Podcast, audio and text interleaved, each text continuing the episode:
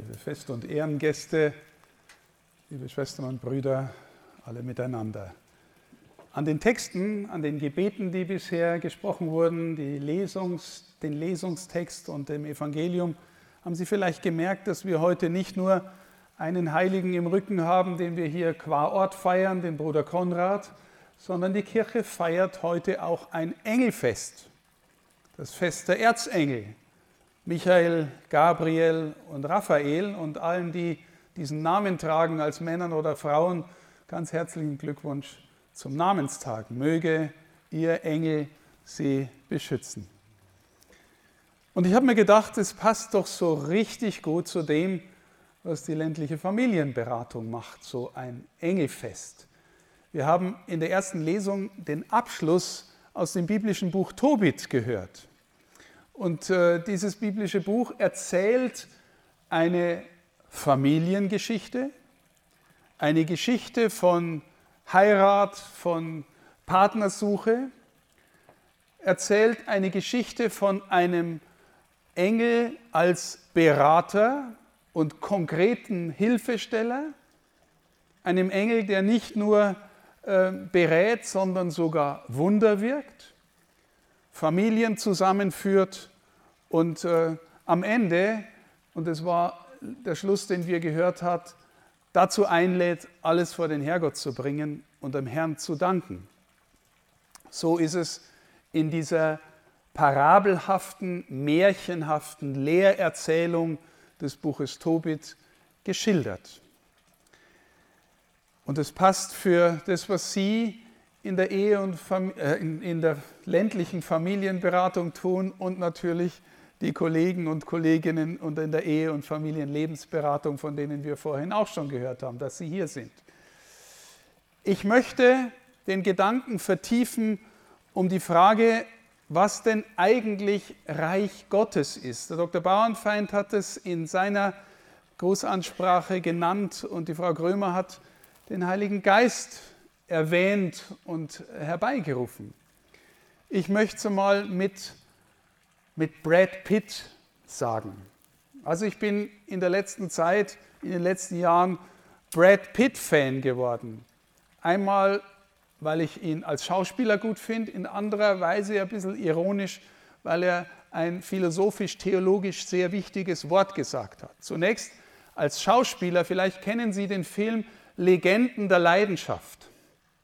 Da spielt Brad Pitt einen jungen Mann einen Sohn, einen wilden Sohn einer ländlichen Familie, äh, der praktisch unbezwingbar, unbezähmbar ist in seinem Willen und irgendwie die ganze Familie auf der einen Seite durcheinander bringt, auf der anderen Seite ist er irgendwie auch der Mittelpunkt und äh, ähm, das Ganze spielt im Kontext des Ersten Weltkriegs in Amerika. Wenn Sie mal Gelegenheit haben, den Film anzusehen, hervorragender Schauspieler in diesem Film und in einer, auch in, natürlich in vielen anderen.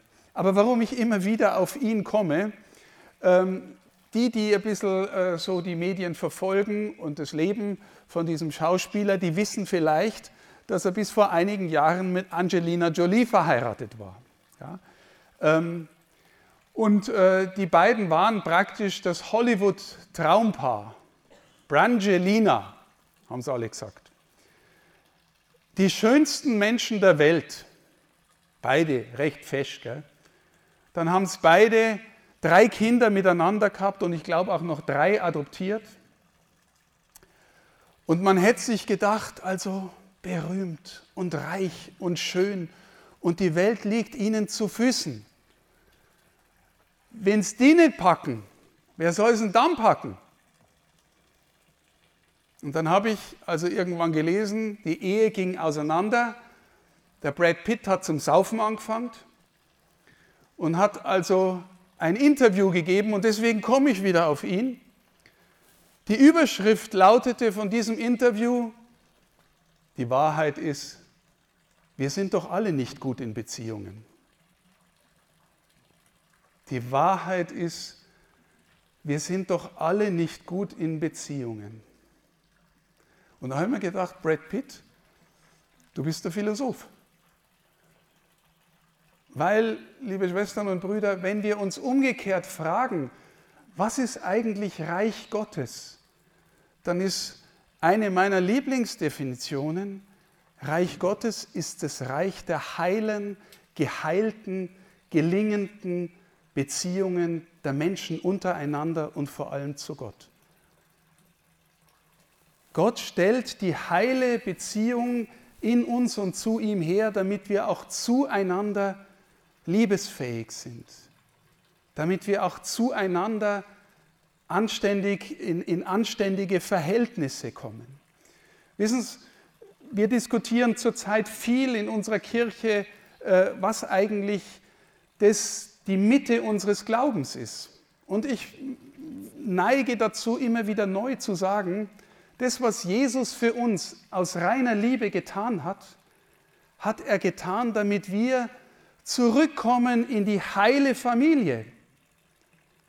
Also das heißt, dass wir kapieren, dass es wirklich einen Vater gibt, den wir auch so nennen können, der sich um uns sorgt in allem, was da kommen mag.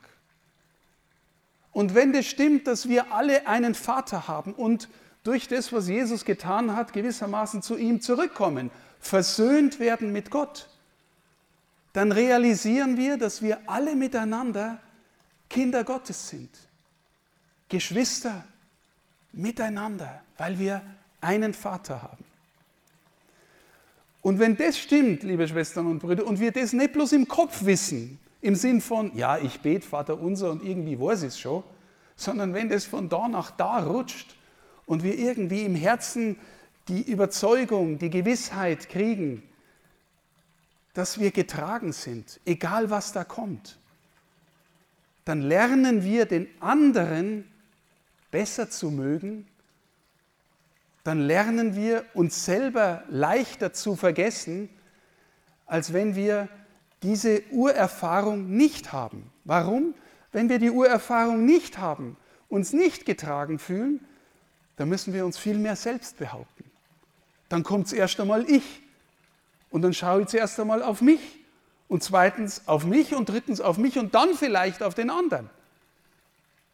Und dann kann ich mir nicht so leicht hergeben.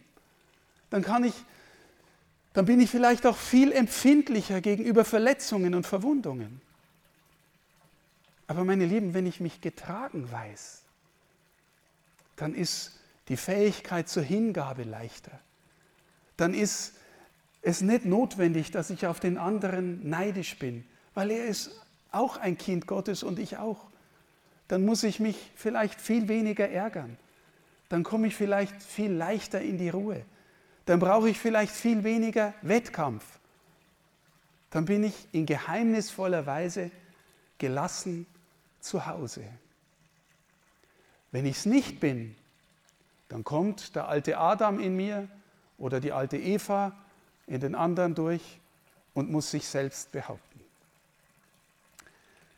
Deswegen, liebe Geschwister, ist Unsere Beratungstätigkeit als Kirche, auch im ländlichen Dienst, ein Dienst am Reich Gottes, weil ich natürlich hoffe und wünsche, dass unsere Beraterinnen und Berater, so wie ich es auch gehört habe, das aus ihrem Glauben heraus machen.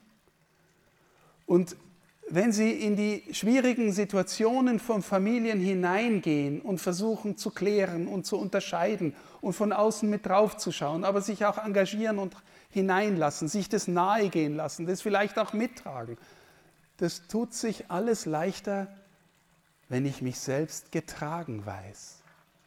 Auch wenn ich selber natürlich ein Mensch mit meinen Grenzen bin, ein Mensch mit meinen Schwächen bin und auch selber der alte Adam nicht einfach in der Taufe ersoffen ist, weil der kann schwimmen, der steht immer wieder auf. Ja? Aber grundsätzlich, wenn ich mich getragen weiß, kann ich leichter Frieden stiften, Beziehungen klären, unterscheiden helfen und vielleicht den einen oder die anderen mitnehmen und zu sagen, schau mal miteinander die Situation an und vielleicht auch den, der zu mir zur Beratung kommt, gern haben, selbst dann, wenn er mir unsympathisch ist. Selbst dann, wenn ich ihn irgendwie an Knochen finde oder denke mir jetzt, schau halt nicht einmal nur immer auf dich. Ich kann ihn vielleicht trotzdem gern haben weil ich glaube, dass unser Vater auch sein Vater ist oder ihr Vater ist. Liebe Schwestern und Brüder, Beratungssituation von Kirche ist immer in dem Bemühen unterwegs, ähm, heilere Beziehungen zu stiften. Weil jeder von uns weiß, wenn Beziehungen heiler werden, dann klären sich auch Besitzverhältnisse leichter, dann klären sich auch Verwandtschaftsverhältnisse leichter. Am Ende geht es irgendwie immer um die Frage der Qualität unserer Beziehungen. Meine Überzeugung. Und deswegen hoffe ich und wünsche ich, dass die Beraterinnen und Berater gerade unter dem Eindruck von Bruder Konrad oder der Engel, die uns beschützen, von denen wir glauben, dass sie mitgehen, oder der Vater, der auf uns schaut, dass das irgendwie gewissermaßen der äußere Rahmen ist, dass wir uns immer wieder neu bewusst werden, wir sind als Kirche bei allen Herausforderungen, die wir haben, zuerst und zuletzt Familie Gottes. Familie Gottes. Und wir wollen etwas von dem, dass wir Familie Gottes sind, andere Menschen spüren lassen, weil die auch dazugehören, auch wenn sie es noch nicht wissen. Und vielleicht auch nur implizit, weil es nicht dran ist, dass man jetzt über den Glauben redet. Aber vielleicht ist es dann zwischendrin einmal dran. Und man kann es sagen. Und man kann sagen, ich glaube auch auf deiner Familie will der Segen Gottes runterkommen. Vielleicht auch, je nach Situation. Das ist nicht automatisch äh, immer gegeben. Aber dass die Mitarbeiterinnen und Mitarbeiter unter diesen Segen gehen, das wünsche ich von Herzen. Dass auch dieses Fest heute daran erinnert, dass wir unter dem Segen gehen, unter der Begleitung der Engel, unter der Fürsprache von Bruder Konrad und dass wir so deutlich machen, dass wir Gottes Familie sind und gesandt sind, heilend in die Beziehungen hineinzuwirken, dass auch in dem ländlichen Raum oder wo auch immer wir hineingestellt sind, Beziehungen heiler werden und sich so Probleme lösen lassen. Danke für das, was Sie tun. Danke, dass Sie seit 30 Jahren unterwegs sind. Die Pioniere sind auch hier, die das angestoßen haben und mitgetragen, mit aufgebaut haben. Und möge es noch viele Jahre, Jahrzehnte so gehen unter dem Segen des Allerhöchsten. Amen.